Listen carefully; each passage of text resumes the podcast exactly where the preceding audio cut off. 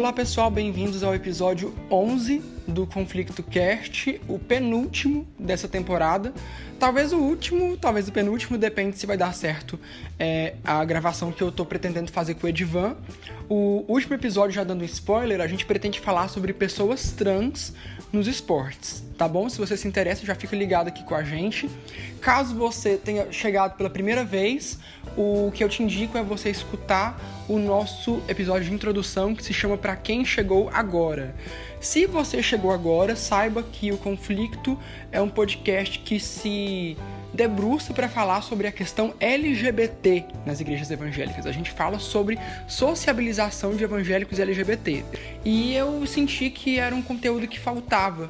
Então, toda vez eu produzo um conteúdo que eu sinto que não temos muito nas redes sociais, em podcasts, e hoje vai ser um exemplo desse. Tanto que foi pedido de muita gente. Que a gente quer falar sobre um pouco do que, que significa isso, é, da religião evangélica ser respeitada por facções, qual é a relação que se estabelece, por que, que isso acontece. E por causa disso eu chamei um colega meu, que é o Valério Luiz Filho. Ele é especialista em segurança pública, ele está fazendo mestrado em filosofia e ele tem um background já que ele pode nos ajudar a entender é, essa questão para você que é evangélico, por exemplo, ou para você que está na antropologia e está procurando algum conteúdo para citar, lembrando que esse podcast ele pode ser citado academicamente, as referências já ficam na, no rodapé do Spotify, na descrição de cada episódio, caso você é, queira citar esse conteúdo. Ele é feito por acadêmicos, então ele tem esse, esse escopo, né? ele tem essa possibilidade. É, enfim, também é, verifique nosso conteúdo, a gente orienta por cores a classificação de qual episódio é voltado para qual público, se é para LGBT, se é para é, acadêmicos, se é para algum tipo de liderança religiosa, enfim, esse conteúdo ele é construído já pensando em que que é mais legal para você consumir. Se você quiser consumir tudo, tá aí, mas se você quiser ouvir determinadas partes é, e não tiver interesse em ouvir tudo, a gente entende também, porque afinal é muita coisa. Esse episódio mesmo, ele dá mais ou menos quase uns 40 minutos. Nossas redes sociais, elas são o Conflicto Cast, tanto no Instagram quanto no Twitter. Facebook a gente não tem, site a gente não tem por enquanto. Só quando eu for fazer a segunda temporada que eu vou lançar um site. E assim, deixa um feedback de vocês. É, gravar é uma coisa meio complicada. É, a gente tem que é, investir nosso tempo, é, pegar mais material acadêmico ainda, ler e reler aquelas coisas que a gente tem.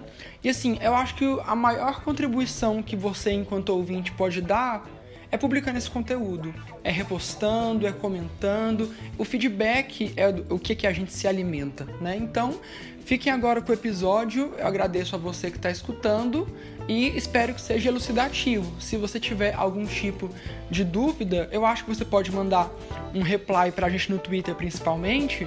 O Valério Luiz tem Twitter e acredito que ele possa ajudar respondendo, tá bom?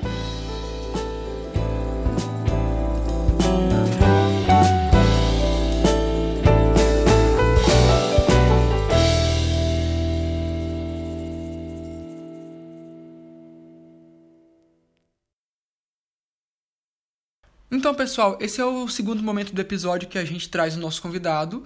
E há muito tempo eu tava tentando gravar com o Valério, que, tipo assim, eu já sigo ele há um tempo, eu já o conheci pessoalmente na época que eu tava fazendo TCC. Aí, assim, faz um tempão que a gente não se vê, mas por rede social eu costumo acompanhar é, a graduação dele, a pós. É, e eu pensei nele para esse episódio porque, assim, uma boa parte de seguidores me pediu para falar a respeito da relação da fé evangélica ou da religião evangélica com facções e até a gente na em algumas realidades do Brasil a gente não sabe o que é uma facção. Então agora estou trazendo o Valério, vou pedir para que ele se apresente, fale um pouco do que, que ele se interessa, tudo mais, para que a gente comece a estabelecer essa conversa. E Valério, muito obrigado pela participação. Eu que agradeço o convite, é um assunto muito instigante e de vital importância, principalmente no momento que o, que o Brasil está passando, né? Acredito que a relação que, que estabelecer um, um estudo sobre a relação entre facções e a ascensão do pentecostalismo no Brasil hoje é, e no coração do, dos principais projetos de poder que que existem hoje no nosso país. É um estudo que passa pela criminologia, uma, uma disciplina na qual sou especialista, né? tenho uma especialização em Sim. criminologia e segurança pública pela Universidade Federal de Goiás, que foi um curso realizado em parceria com a Rede de Altos Estudos em Segurança Pública do Ministério da Justiça. E Sim. sou advogado, graduado em Direito pela Federal de Goiás também, e atualmente também mestrando em Filosofia Política também pela UFG. Bacana, bacana demais. Então eu queria começar a nortear essa fala pegando assim, é, fazendo uma discussão simples e uma explicação para quem assim não tem ideia do que seria, por exemplo, uma facção. O que é que, que, que é uma facção criminosa? Eu, pelo menos que sou do interior de Goiás, isso não faz muito sentido na minha realidade. Eu tenho que pegar por fora. Eu, às vezes, quando visito o Rio de Janeiro e eu pego um Uber, eu pergunto para eles que todos eles entendem bastante, mas assim, de vivência eu não tenho nenhuma. Então, o que, que seria uma facção para quem só ouve esses termos na TV?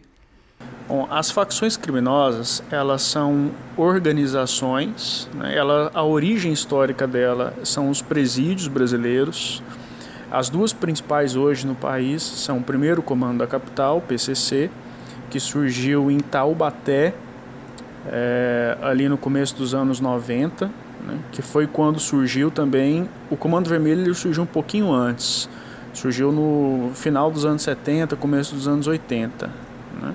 Então o Comando Vermelho é um pouquinho Sim. mais antigo. O PCC ali do, do, é uma dissidência do Comando Vermelho, PCC, que surgiu no, no começo dos anos 90. O Comando Vermelho surgiu em Ilha Grande, no Rio de Janeiro, e o PCC em Taubaté, em São Paulo. Mas os dois surgiram dentro dos, dos presídios. E é, existe, eles têm uma origem mista, né? Porque os presos, a, a priori se organizaram para poder conseguir coisas e, e pedir por demandas né, para melhorar a vida deles dentro dos presídios. E então está na origem histórica das facções criminosas o abandono do Estado e o não controle do Estado dos seus próprios presídios, do seu próprio sistema prisional. Né? É, e à medida sim, que eles sim. foram se organizando e formando essas organizações de solidariedade lá dentro, né, eles foram em busca também de financiamento. Isso foi progredindo no decorrer dos anos. Elas não surgiram de hoje, né? O Comando Vermelho, se a gente for olhar, sim. já tem quase 40 anos, né? E, e o PCC 30. Então agora eles estão no ápice do seu poder, mas isso já vem se desenvolvendo já tem um tempo. E as fontes de financiamento dessas organizações são, são fontes criminosas né, de financiamento, assaltos, roubo de carga e principalmente tráfico de drogas. Né? Então, são organizações que hoje se financiam pelo tráfico e não se restringem mais aos, aos presídios. Os presídios são, em sua grande maioria, controlados por essas duas facções hoje em dia, mas eles controlam também é, regiões né, de capitais e esse controle se dá principalmente para o, o tráfico de drogas. Né? É importante deixar claro para as pessoas que droga ela não é comercializada no estilo de livre mercado. Não, você não existe um livre mercado de drogas. Você não pode simplesmente comprar e vender para quem você quiser. A uhum. droga, ela você precisa controlar militarmente determinado território para nesse território você comercializar. Então, e é daí que vem a necessidade de armamento e de organização bélica realmente dessas facções, porque para elas conseguirem fazer a comercialização das drogas e se financiar, elas precisam controlar os territórios dentro dos quais vão vender essa droga. E essa é a raiz Sim. também é, das guerras entre facções que a gente vê, né? E que estão na raiz da maior parte dos homicídios no país hoje, que é justamente a disputa por territórios.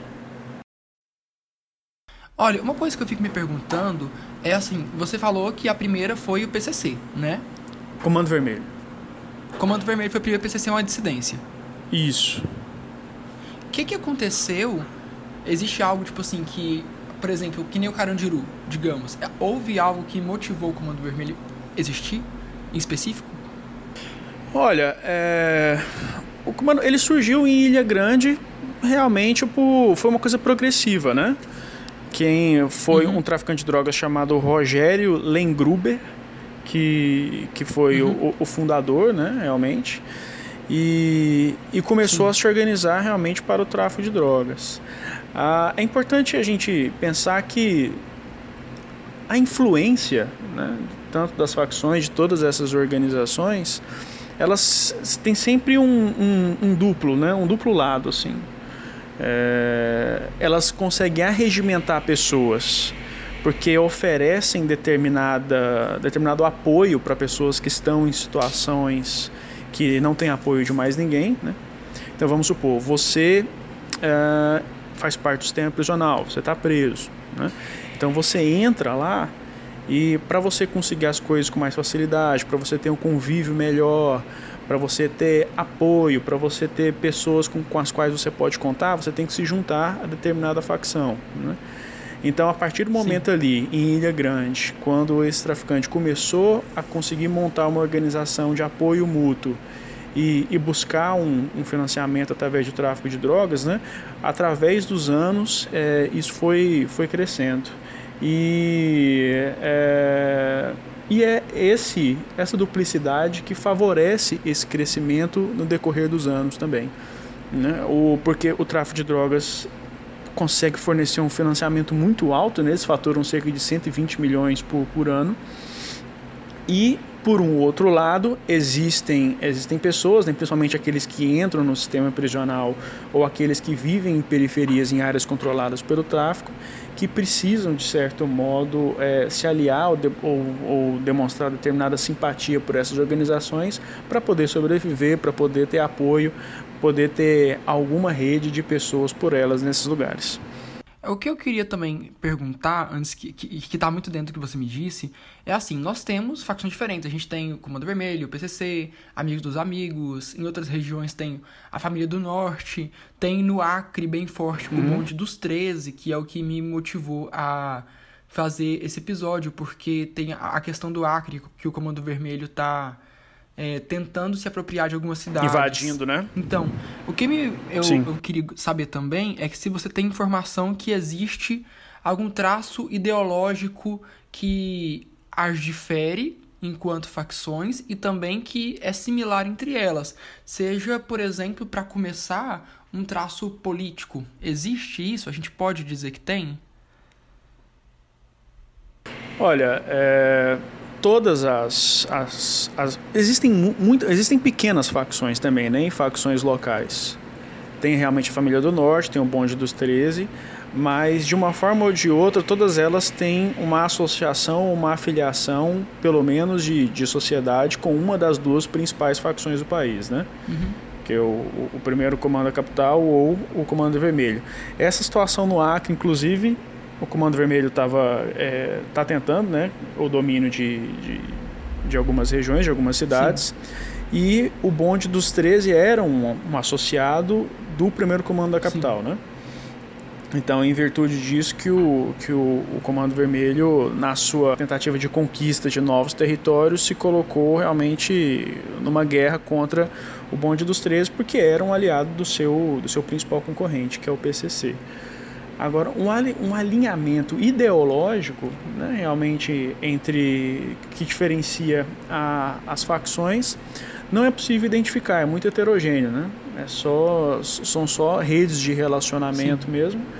Agora, é, existe um, uma questão ideológica mais de classe é, ligada à situação das pessoas que fazem parte dessa, das facções, né?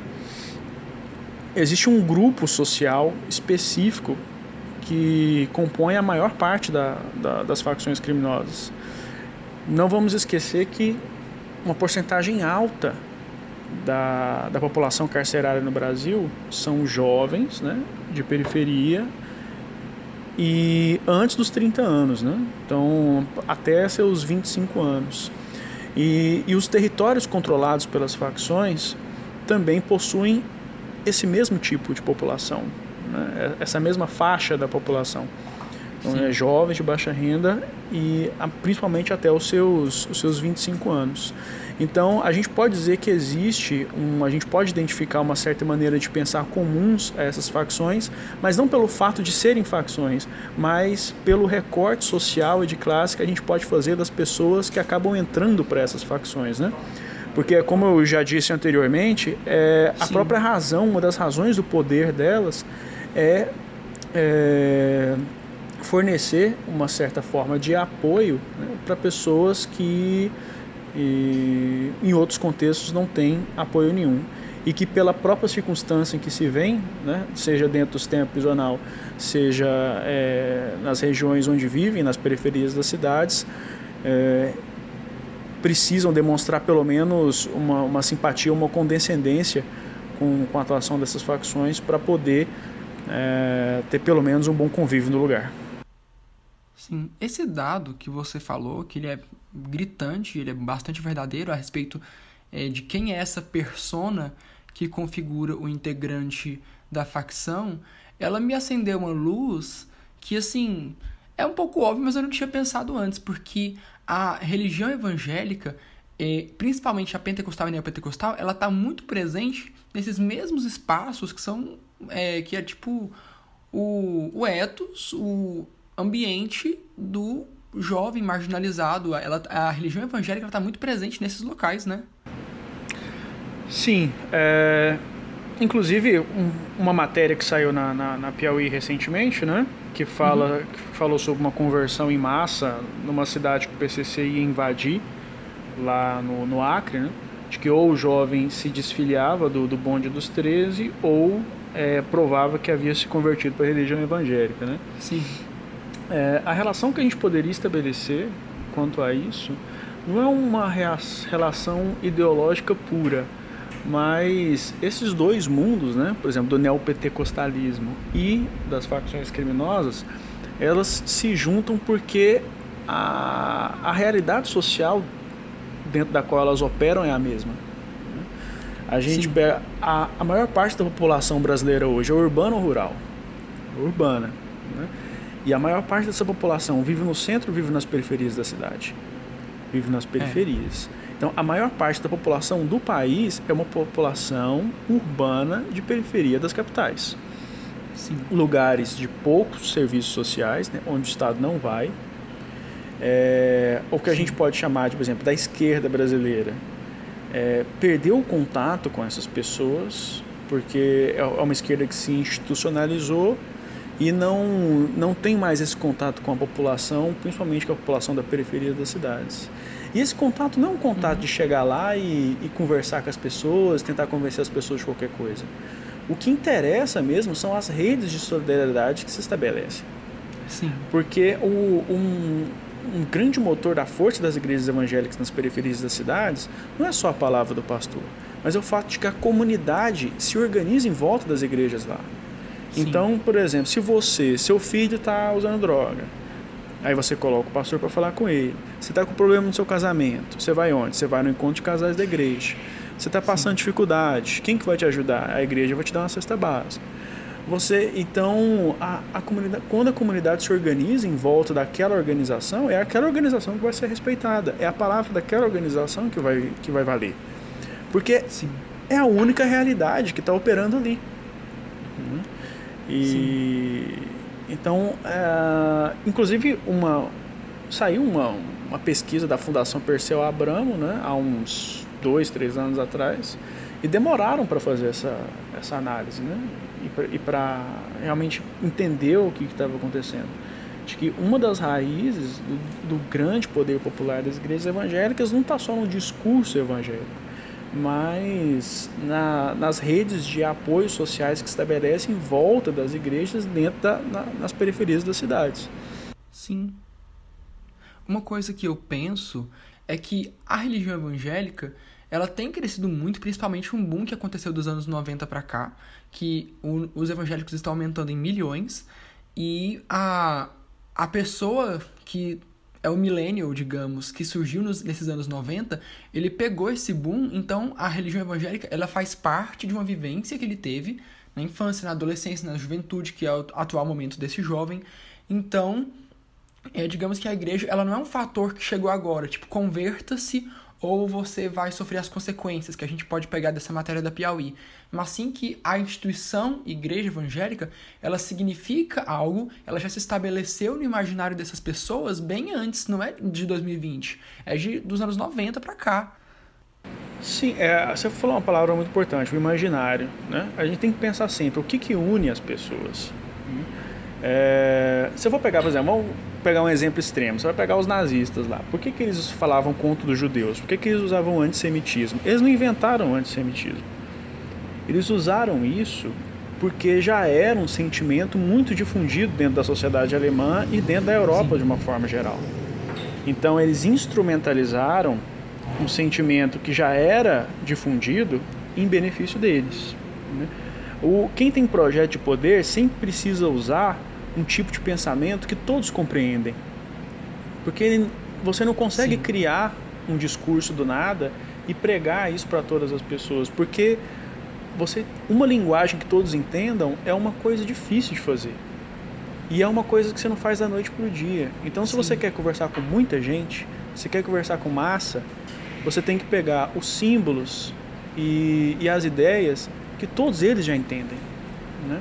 E, então, por isso que o, você, pega um discurso evangélico, por exemplo, é um discurso que opera com determinados conceitos, com determinada cultura de fácil compreensão. Então, é um, um mecanismo de comunicação social fácil e um mecanismo de comunicação e de símbolos, Sim. um imaginário, dentro do qual e ao redor do qual todos podem se organizar e todos podem se entender. Então, isso está uma, uma razão de, do, do, do espraiamento poderoso também. E aí a gente vê, por exemplo, ah, por que, que o, até uma facção respeita a igreja evangélica, por exemplo? Porque os dois estão dentro do mesmo extrato social. E Sim. então a mãe do cara é evangélica, né? O irmão dele é, a comunidade dentro da qual ele vive é. é então, então o, por mais que o cara pertença a uma facção e ele quer, ele quer dominar um território para vender a droga, dizer, é impossível para ele destruir aquela comunidade, porque ele depende daquela comunidade, inclusive para fazer o negócio Sim. dele. Né? Então ele tem que respeitar pelo menos a forma fundamental pela qual aquela Sim. sociedade, aquela comunidade dele se organiza, que é a igreja. Porque não, se fosse o Estado, né, o Estado contaria com respeito. Se as pessoas se organizassem ao redor do CIMEI, ao redor do, do de, de, de, comunidades ali que falam de democracia, mas essas coisas não existem ali. A comunidade se organiza ao redor da igreja. Né? Então, é, a essa, a e, e a questão da, da igreja ela perpassa né, além da questão de facção, inclusive. E, e, essa questão do imaginário, ela é tão poderosa porque ela é uma forma de comunicação, inclusive, e, e uma forma de defesa. Porque é, assim, se você é um, um, um, jovem da periferia, por exemplo, é. uh, você se converter é uma forma de defesa contra as facções, né? E também contra a polícia de lá. Porque, porque você precisa de um signo fácil para ser reconhecido. Porque num, num, lugar de violência alta, num lugar de tensão social muito forte, né? É, você não tem como ficar se explicando Sim, demais. Bem dicotômico você precisa de um reconhecimento simples. Então, porque os imaginários são muito bem uhum. divididos, né? Então, por exemplo, é, existe, o, existe o traficante, existe o crente, existe, entendeu? Ou você é um ou você é outro. Porque é assim que o imaginário daquele lugar está dividido. Então, se o, um policial está lá, por exemplo. Sim. É, até você explicar para ele que você não faz parte de nenhuma facção, que você não é traficante, que você está naquele lugar, mas você é isso, você é aquilo, entendeu? Você, você não vai ter chance de explicar isso. A única coisa que você pode fazer é mostrar a Bíblia debaixo do braço e falar: Não, eu sou crente. Aí você já acessa diretamente o imaginário do cara. Aí ele já vai, já entende imediatamente: Não, esse aqui não é o traficante, isso aqui não é isso aqui, isso aqui é o crente, entendeu? E o cara deixa ele é a, digamos que a maçã boa que está no meio da, da periferia. É, porque o policial também é evangélico. Sim. Então, esse é o ponto de comunicação entre todos os personagens, entre aspas, daquela, daquela comunidade, entende? Sim. Eu penso também que a, o modo como a religião evangélica periférica é, se relaciona com a fé ou entende a fé não é a mesma forma que a forma calvinista, digamos, ou a luterana. É, é, existem algumas cisões, existem algumas diferenças que também, é, ao mesmo tempo que a pessoa é traficante, vamos supor, uhum. ele também tem concepções de pecado. Então ele também, no meio da, é, da religião que ele exerce e a maneira dele, porque ele não a abandona, uhum. ele entende que talvez de alguma forma ele está fazendo o bem ao falar ou você vai para a religião evangélica ou você vai sofrer consequências aqui, porque é uma forma muito sui generis de se relacionar com a fé. Sim. Não, existe um elemento muito forte, né, que é o da, da, da teologia da prosperidade, né? Que isso no, no pentecostalismo, né, o pentecostalismo é muito forte. É aquela coisa de, de, de você tem que dar para... Porque a raiz disso no calvinismo é o seguinte... Uh, eles fazem uma inversão que interpretam a prosperidade como um sinal de bênção. Né? Então é como Sim. se fosse assim: se você é rico, se você tem as coisas, significa que Deus está te abençoando. Então, uhum. é, é, isso que está na raiz da, da, da, teologia da prosperidade calvinista, que está lá no livro do Weber também, né? Do é, o Espírito Protestante, o livro que ele faz a relação do Espírito Protestante com o desenvolvimento do capitalismo nos Estados Unidos é, o espírito protestante a ética do capitalismo. Agora, é, mas aqui, então isso está presente aqui, está presente também. Mas é claro que vai se adequando às nossas, às nossas realidades, né? E o cara, por exemplo, que é traficante, que faz parte. Primeiro que facção criminosa só tem, só tem uma noção do que é a facção como um todo os caras que estão no topo. Né? Os caras que estão no, no chão ali, que, que, que são cooptados para facção são pessoas de nível educacional baixo, né? são pessoas que não sabem muito bem como é que funciona o todo da coisa. É, sabem assim, mais ou menos. Então não são pessoas completamente desconectadas da sua, da sua comunidade da sua realidade. Né? É, e, e, e, eles, e, e não é exatamente um submundo que compartilha outros valores. Porque o que, que os caras querem? Os caras querem a mesma coisa que todo mundo. Quer ascensão social, quer ter um celular, quer ter um carro, entendeu? Quer dinheiro. Não querem outra coisa. Sim. Então não, não, não, não compartilha, não é um submundo assim que compartilha outro tipo de valor. É, os caras é, é, partem para a criminalidade para conseguir a grana e ter as coisas que todo mundo quer. Então eles pensam de certa forma ainda como dentro do caldo cultural que todo mundo compartilha, entendeu? Então o, o, cara que faz parte, o cara, o cara que faz parte de uma facção sabe que sabe que está no mundo do crime, não sei o quê, mas ele não, não, ele não vai desrespeitar a igreja justamente porque a gente estava falando antes, né? Porque a mãe dele é, que a comunidade dele é, e ele, como você falou, ele de certa forma não abandona aquilo completamente. Sim, ele próprio é, porque ele acredita é, em Deus e na fé da forma dele, e mesmo no crime, eu tenho certeza, tanto que a gente tem alguns materiais culturais, tipo Cidade de Deus, onde os traficantes se reúnem e oram pedindo proteção. Sim, sim. A, a igreja evangélica tem uma coisa é, é, que eu acredito que vem assim. A religião institucional foi se enfraquecendo, né? E a igreja evangélica entrou num subjetivismo muito grande de que uhum. Deus tem um projeto para você, né? Ele não tem um projeto para a igreja, ele tem um projeto para você, né? Particularmente. Você, Sim. a sua vida é muito importante. Eles ficam estimulando. Deus tem um plano para você. Um plano para você, né? Você entra numa, num culto evangélico e você ouve as pessoas falando, né? Que é, tem um monte de gente lá que fala que é profeta, você é profeta, você profetiza. Quando você chega no seu trabalho, as pessoas não sabem quem você é. Aquele instigando essa, essa questão de do, do, de você é especial, você é especial e tudo. Isso vai subjetivando a religião, né? Tipo assim, a pessoa acredita que o, o ela, ela tem uma, uma linha direta com Deus, né? que Deus Sim. tem um plano especificamente para a vida dela. Uh, e isso gera algumas Sim. perturbações, no sentido de que a pessoa se sente autorizada a negociar com Deus, né? É, por exemplo, e, e, e vai criando o, o, próprio sistema de valores dela, no sentido de que eu tenho certeza que esses caras é, enfim, sabem do que estão fazendo, mas tem alguma espécie de barganha espiritual na cabeça deles, né? Tipo, ah, Jesus vai me perdoar porque sabe que eu estou fazendo isso aqui porque eu preciso fazer e, uhum. e arrumam formas pessoais de compensação. Né? É o, Sim. O, o, que é, isso é um perigo que vem dessa subjetivação da religião, que a religião não é aquilo que a comunidade entende como a fé dela, mas é aquilo que você na sua relação pessoal com Deus entende. Sim.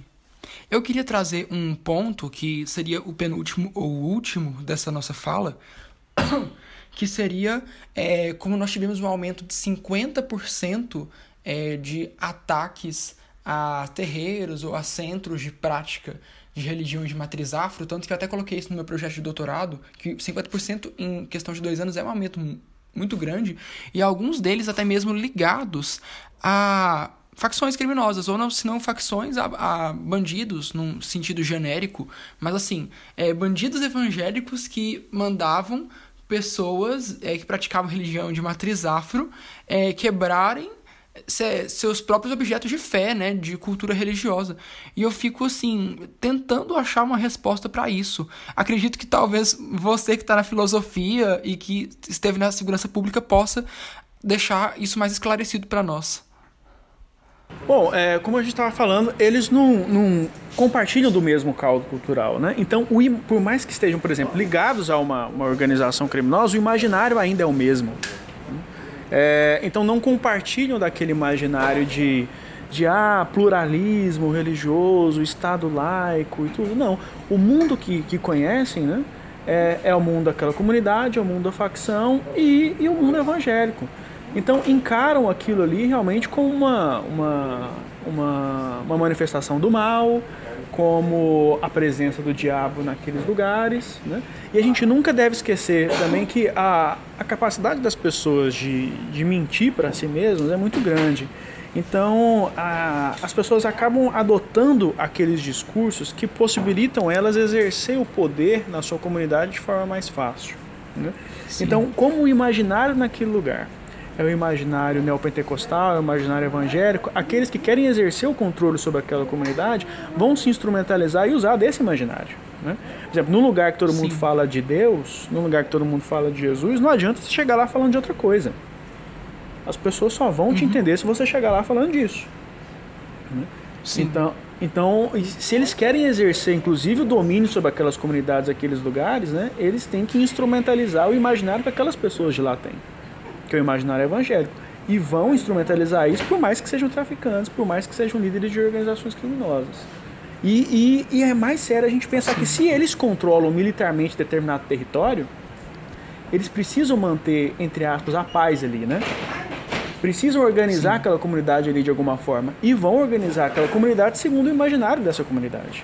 Então, por mais que seja chocante quando a gente vê, não é de todo incompatível, né? É, ah, e a única solução para isso é, é realmente um Estado democrático de direitos retomar o controle sobre aqueles territórios. O que aí já é, é, é a missão que o Estado brasileiro precisa é. pegar para ele, né? Sim. Na, num ponto final, assim, que essa é, uma, essa é uma discussão ótima, mas assim, trazendo um pouco para o desconhecido e também como último ponto para a gente tratar qual que, na sua visão, seria a nossa perspectiva de futuro? É, não só, eu não falo só necessariamente na questão da, é, da relação da fé evangélica com é, setores é, de, de criminalidade ou de facções, porque isso, digamos que foi respondido. Mas na questão da segurança pública mesmo, você como pessoa que está estudando, é, é, está estudando e estudou esses pontos, o que, que a gente pode é, vislumbrar de perspectivas na questão da segurança pública brasileira? Tipo assim, o que, que a gente pode ter? Ela está piorando? Ela está aumentando? O que, que a gente tem, é, assim, de perspectivas nesse sentido? Olha, eu acho que a gente tem um, um buraco negro de conhecimento quanto a algumas coisas. Né? E que enquanto a gente não encarar esse problema de frente, é, a gente sabe que, por exemplo, na presidência da República está um homem que tem uma ligação com milícias, não é? Uhum. é a gente não, não. As pessoas. É, como o tráfico de drogas é muito estigmatizado, as pessoas tendem a minimizar o que as milícias são. Mas as milícias, elas funcionam sob a mesma lógica do, do tráfico de drogas, né? que é a dominação de território. Né? Eles não dominam o território, pode não ser para vender drogas, mas dominam o território para extorquir a população local pela prestação de serviços, né? E muitas vezes fazem é, é, acordos com os traficantes de droga que dominam um determinado território para que elas continuem sendo ah, vendidas. Mas os... digamos que o, ar, o arrego, né, que eles falam. Como?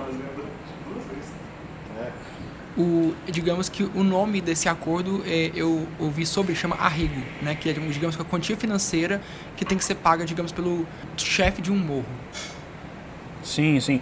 É, eu costumo dizer o seguinte, por exemplo, quantas pessoas você conhece do seu convívio que foram assassinadas, por exemplo, né, em situações normais?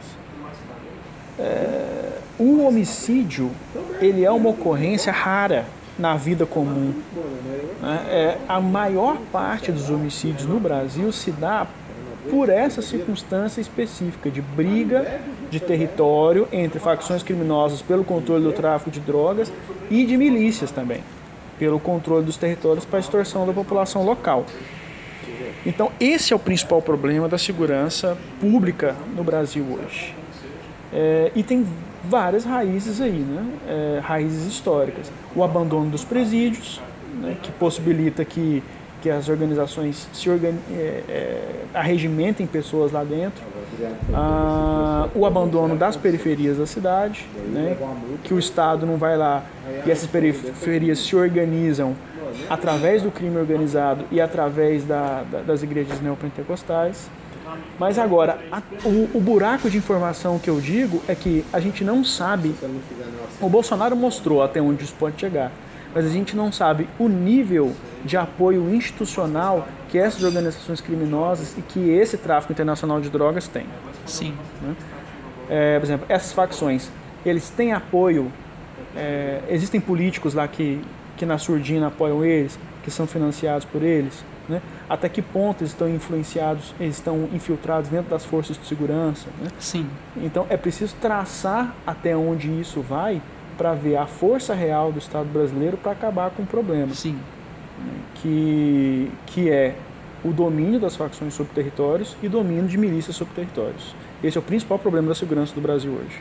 Mais uma coisa que eu gostaria de falar para a gente fechar mesmo é que eu sei que você escreve é, você emite sua opinião em alguns veículos.